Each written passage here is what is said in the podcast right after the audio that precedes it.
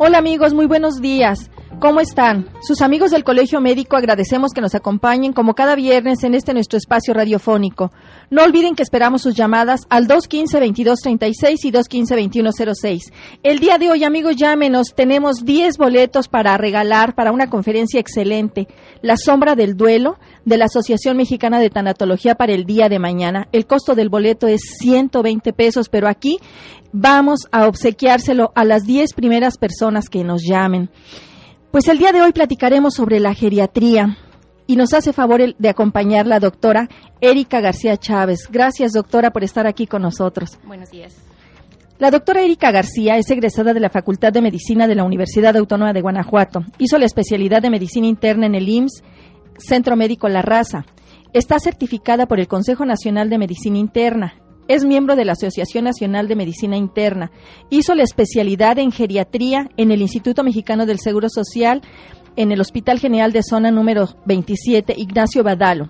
Está certificada por el Consejo Nacional de Geriatría. Actualmente trabaja como internista en el Hospital General de Zona número 3 en San Juan del Río Querétaro y ejerce a nivel privado en esta ciudad de Querétaro como internista y geriatra. Doctora, yo creo que para tu currículum por aquí le paramos porque es muy amplio. Muchísimas gracias nuevamente por estar aquí con nosotros. Doctora Erika, ¿qué es la geriatría? Bueno, la geriatría es la rama de la medicina que se encarga de la atención del paciente viejo. Sí, y, la gerontología. La gerontología es la rama del conocimiento que se encarga del proceso de envejecimiento. En todos sus aspectos, social, cultural, un gerontólogo puede ser un dentista especializado en un paciente viejo, un trabajador social, una enfermera. Ay, pues es, interesante, ¿verdad? ¿Y cuáles serían los objetivos de la geriatría? ¿Por qué existe esta especialidad, doctora? Bueno, el objetivo principal de la geriatría es crear una cultura para el buen envejecimiento. Aparte de la atención de las patologías del enfermo viejo, nos encargamos de crear una cultura para que el viejo llegue a ser un viejo funcional, que no sea dependiente, de crear espacios para el paciente de viejo, de crear un equipo multidisciplinario para su atención y sobre todo no prolongar la vida de un paciente, sino darle una mejor calidad de vida. Yo creo que ese es uno de los objetivos, ¿verdad? Hemos visto que la, el envejecimiento eh, cada vez es mayor en, en, las personas. La expectativa de vida antes era de 60, 65 años. Ahora, ¿cuántos años es la expectativa de vida para hombres y para mujeres, doctor? Para los hombres en México en la actualidad es de 72 años, para las mujeres es, es de 75. Se espera que esto vaya aumentando unos dos o tres años por década. Y qué importante es llegar a ser viejo, pero con una calidad de vida adecuada. No a ser viejo lleno de, tubos, lleno de medicamentos, que dependamos de otras personas. Y eso se trabaja, ¿no, doctora? Y yo creo que esa especialidad del geriatra es medular para, esta, para estos tiempos actuales en el que la, la ciencia, la tecnología nos ha brindado mayores expectativas de vida. ¿Qué, qué de verdad eh, reto el que nos hagamos responsables para tener esa vejez digna. Bueno, actualmente se ha visto que el envejecimiento poblacional pues, nos dice que, hay en la actualidad 7 millones de viejos en México. Se espera que para el 2050 seamos una población envejecida. Una población envejecida es aquella que tiene más de 10% de viejos. Para el 2050 haber 30 millones de viejos en el país. Entonces, si no creamos una cultura de un buen envejecimiento, nos vamos a enfrentar a 50 millones de viejos con los que no vamos a saber qué hacer. Claro, claro, definitivamente, y esto nos va a crear muchísimos problemas, muchísimo, muchísimo dolor para las familias y para los propios, este, personas mayores. Pues amigos, Recuerden que tenemos el 215-2236 y 215-2106. Nos interesa resolver sus dudas y escuchar sus comentarios. Tenemos los 10 boletos para, para la sombra del duelo. Y además les invitamos a la conferencia que tendremos en el Colegio Médico para todos los médicos y terapeutas, intervención en crisis es un tema interesantísimo. Vamos a unos mensajes comerciales y regresamos. Dale la importancia que requiere tu salud. Sigue escuchando Salud Integral, Vida y Familia. Viernes de 9.30 a 10. Un programa con compromiso social. Con Agua Victoria, disfruta más, preocúpate menos. La adolescencia es una de las etapas más bellas de la vida Como padres, aprendamos a disfrutarla junto con nuestros hijos. Confiemos en las enseñanzas y valores que les hemos siempre dado. Disfruta más. Preocúpate menos. Toma agua Victoria. ¿A ti qué te preocupa? Alimentarme sanamente. Estar saludable. Disfruta más. Preocúpate menos. Toma agua Victoria purificada con el exclusivo sistema Quality Fresh, que hidrata tu organismo mejorando tu digestión y tu figura. Para que tu cuerpo disfrute más y se preocupe menos, toma agua Victoria. ¿A ti qué te preocupa? Alimentarme sanamente. Estar saludable. Disfruta más. Preocúpate menos. Toma agua Victoria, purificada con el exclusivo sistema Quality Fresh, que hidrata tu organismo mejorando tu digestión y tu figura. Para que tu cuerpo disfrute más y se preocupe menos, toma agua Victoria. Dale la importancia que requiere tu salud. Sigue escuchando Salud Integral, Vida y Familia. Viernes de 9.30 a 10. Un programa con compromiso social. Qué bueno que siguen con nosotros, amigos. No olviden que esperamos sus comentarios también en nuestro correo electrónico radio. Y si quieren consultar los temas que hasta ahora hemos tratado, pueden visitar la página del Colegio Médico www.cmqro.org. Doctora Erika, ¿para qué sirve la valoración geriátrica y qué es esta? La valoración geriátrica es ver al, al adulto mayor desde una forma integral nosotros como geriatras hacemos una valoración que incluye el aspecto funcional, vemos si el viejo es dependiente o independiente, si requiere alguna prótesis o ortesis, vemos su estado mental, si tiene deterioro cognitivo, si existen datos de demencia, vemos su aspecto social, cómo está integrada su familia, si hay o no una red de apoyo, si necesita o no apoyo económico, y vemos su estado físico, todas las enfermedades, todos los medicamentos que usa. Al hacer toda esta valoración, nosotros hacemos un plan de trabajo para nuestro viejo en cada uno de los aspectos. En el estado funcional, por ejemplo, rehabilitación. En el estado social, por ejemplo, si necesito yo integrar a mi viejo un grupo. Y obviamente su tratamiento en cuanto a sus patologías. Vemos que en nuestra sociedad no tenemos una cultura de la prevención. Tal es el caso de que en muchas mujeres se embarazan sin hacer una evaluación de sus condiciones mínimas generales. Si no hay anemia, si está en las condiciones físicas adecuadas, emocionales adecuadas para tener un nuevo ser. E igualmente en esta, en esta situación de la, de la vejez, ¿verdad?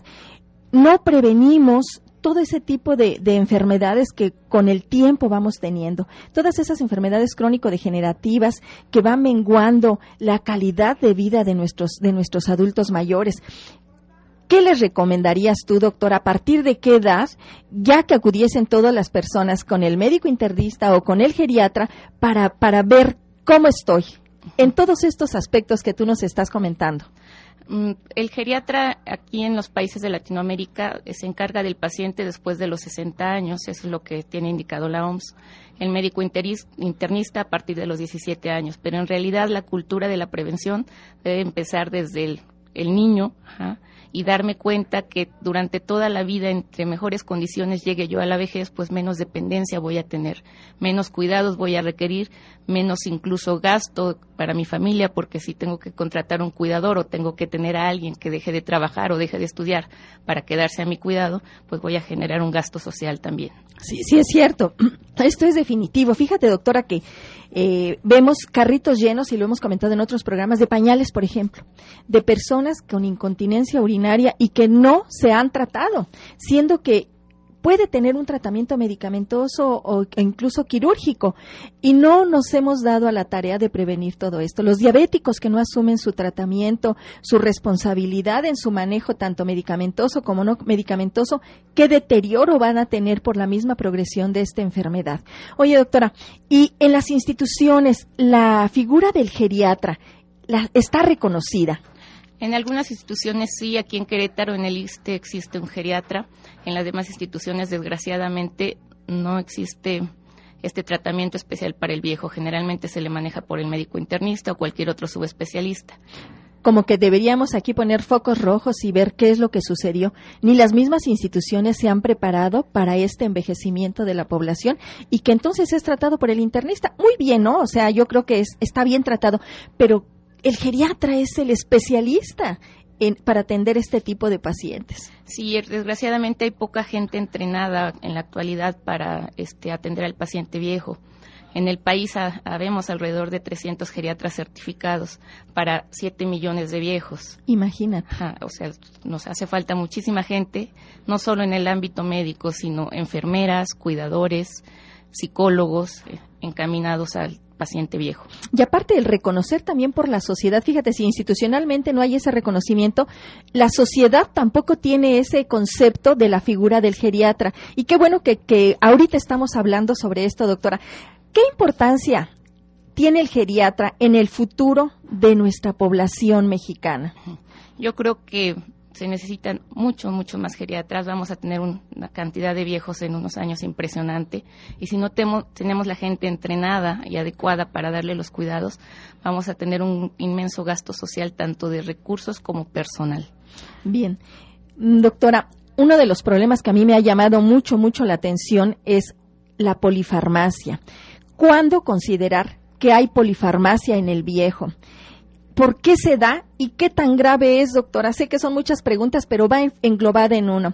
¿Qué es la polifarmacia? La polifarmacia la consideramos cuando un paciente toma más de cuatro medicamentos. Se ha visto que entre más medicamentos toma un paciente, más efectos colaterales voy a tener. Con cuatro medicamentos, el 60% de los pacientes tienen algún efecto colateral o efecto adverso asociado a esos mismos medicamentos. ¿Qué quiere decir esto?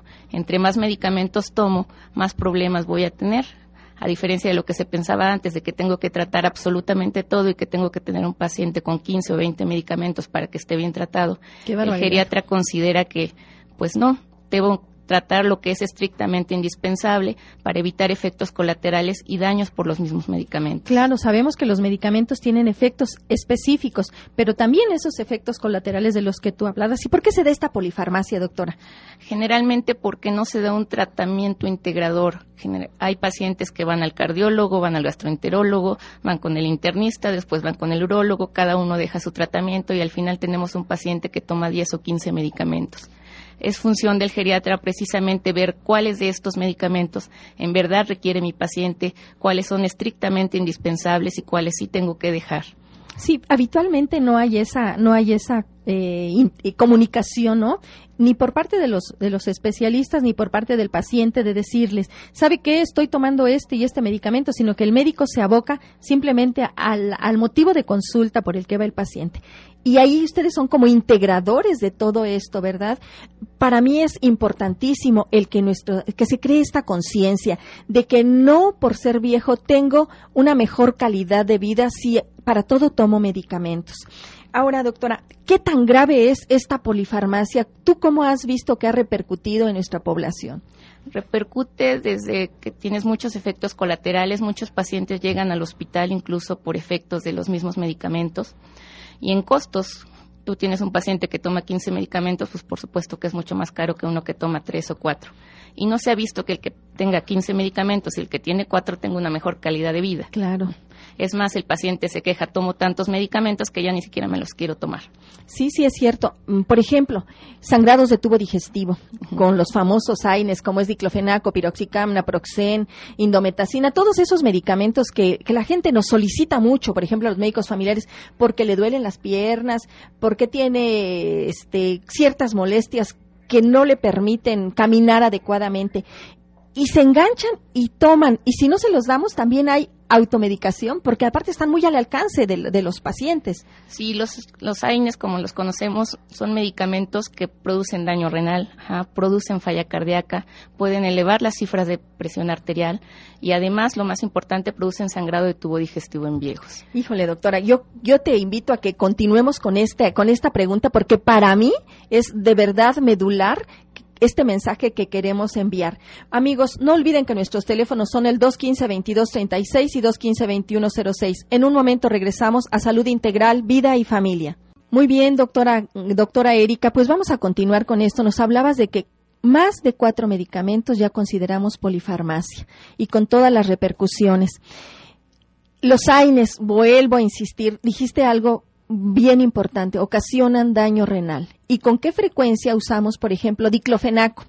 Toma uno en la mañana, uno en la noche y aparte paracetamol por si le duele la cabeza y aparte todos la, la, gama de medicamentos que tienen para su diabetes, para su hipertensión.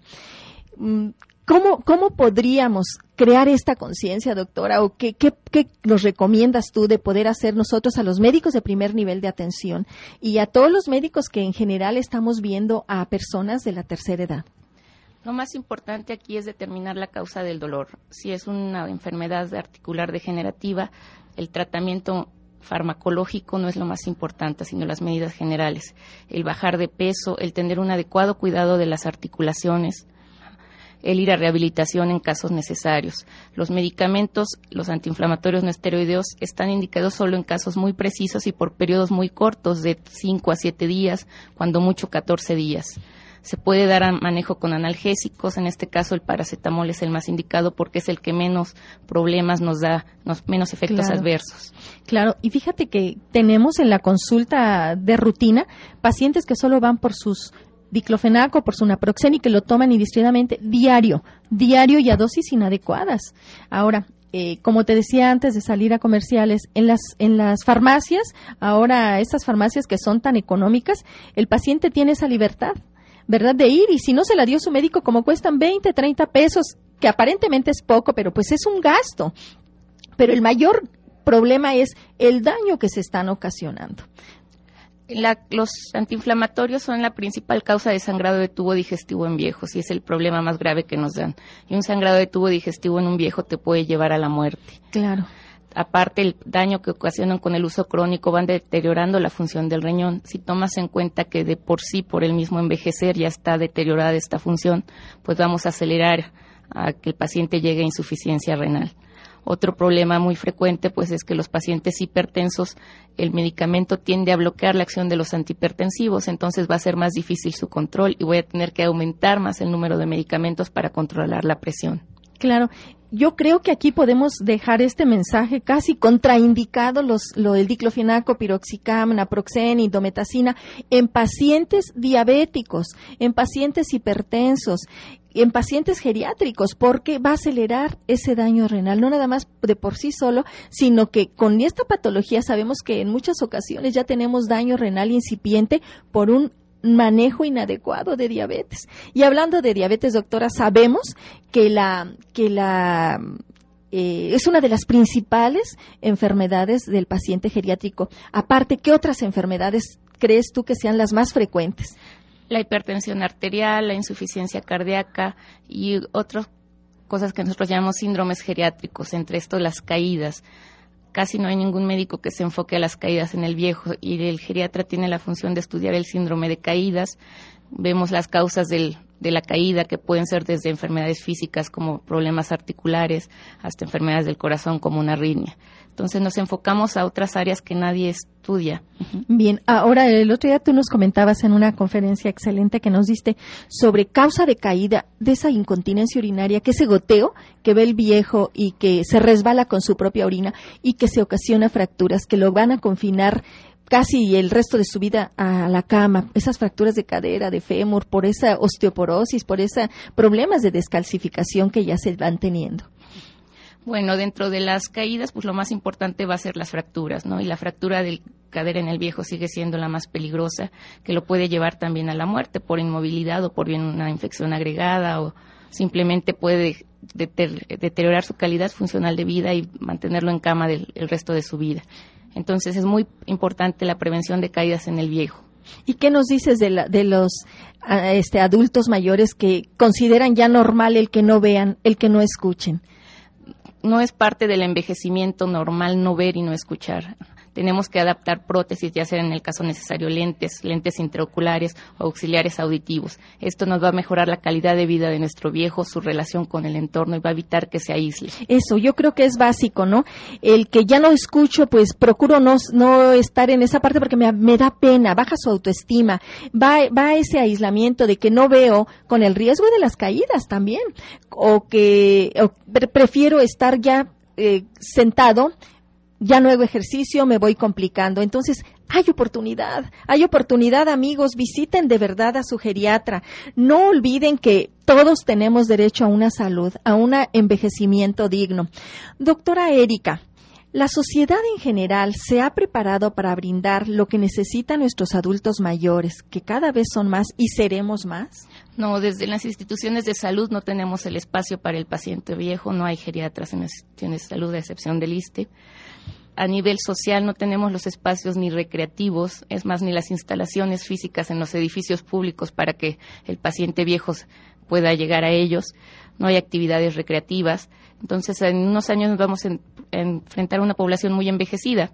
Y bueno, tenemos que empezar a trabajar ahorita para cuando lleguemos allá tengamos lo necesario para nuestros viejos. Sí, incluso a nivel particular vemos muchas clínicas que no tienen elevadores, que no que sus que los internistas están en segundo, tercero, cuarto piso, porque ahora estamos creciendo hacia arriba en las en este tipo de edificios. Exactamente, doctora. Por ejemplo, tu ámbito de trabajo es en consultorio o lo tienes más a nivel de, visitas domiciliarias. ¿Sí hacen visitas domiciliarias los geriatras? Sí, la mayoría de los geriatras vemos mucho paciente en domicilio. Yo diría que la mayoría, muchos de nuestros pacientes efectivamente ya no se pueden movilizar, entonces es más fácil acudir a ellos. Fíjate que, que en cuanto a esta movilidad, es más fácil para los familiares ponerlos en una silla de ruedas que ayudarlos con unas con una andadera, con un bastón, con estos auxiliares para caminar porque los, los ponemos en una silla de ruedas para comodidad nuestra y también aparentemente de nuestro familiar. Y lo que vamos a hacer es deteriorar más eh, sus articulaciones, y entre menos mueva un paciente viejo, se ve deteriorando más y va a llegar un momento en que simplemente no se pueda mover. Si yo siento un paciente, ya no se va a levantar. Entonces va a implicar al, a la larga más trabajo, porque ese paciente, si ya no se puede levantar, pues voy a tener que cargarlo para, para movilizarlo. Entonces, es más trabajo al inicio quizá hacer una rehabilitación, pero hacia el futuro me va a dar este, mejores resultados. Definitivamente, yo creo que el cuidado del viejo nos toca a todos. Nos toca a todos porque son personas que ya nos dieron y nos dieron mucho. Y llega el momento en, retribuir. Decía Jorge Bucay, eh, la, la, función de padre es muy ingrata, que no se ve concluida sino hasta la siguiente generación cuando somos padres. Entonces, yo, yo invitaría aquí a la reflexión, tanto de la familia como de las propias personas, no importa la edad que tienes, como dices, doctora, hay que empezar a cuidarnos lo más pronto posible para esa vejez digna. Doctora Erika, ¿a qué teléfonos te pueden llamar nuestros radioescuchas para, para que pidan esa visita a domicilio o para que acudan a tu consultorio? Es 442-178-4839. ¿En dónde está tu consultorio? Es este, generalmente no tengo ahorita consultorio fijo, atiendo más bien a domicilio. Ah, excelente, doctora. Bueno, amigos, ¿me puedes repetir tu teléfono, doctora? 442-178-4839. Muy bien. Pues amigos, aquí el tiempo se nos, se nos llega al final. Gracias, doctora Erika, por habernos acompañado el día de hoy. No dudo que estos conocimientos que con tanta generosidad nos comparte serán de gran utilidad para todos nosotros. Amigos, el día de hoy les comparto estos fragmentos de despedida de un hombre universal, Gabriel García Márquez. Si gustan pueden verlo completo en nuestra página del colegio, es realmente hermoso y sabio. A los hombres les probaría cuán equivocados están al pensar que dejan de enamorarse cuando envejecen, sin saber que envejecen cuando dejan de enamorarse. A los viejos les enseñaría que la muerte no llega con la vejez, sino con el olvido. He aprendido que todo mundo quiere vivir en la cima de la montaña, sin saber que la verdadera felicidad está en la forma de subir la escarpada. Que envejecer es como escalar una gran montaña. Mientras más se sube, las fuerzas disminuyen, pero la mirada es más libre, la vista más amplia y serena.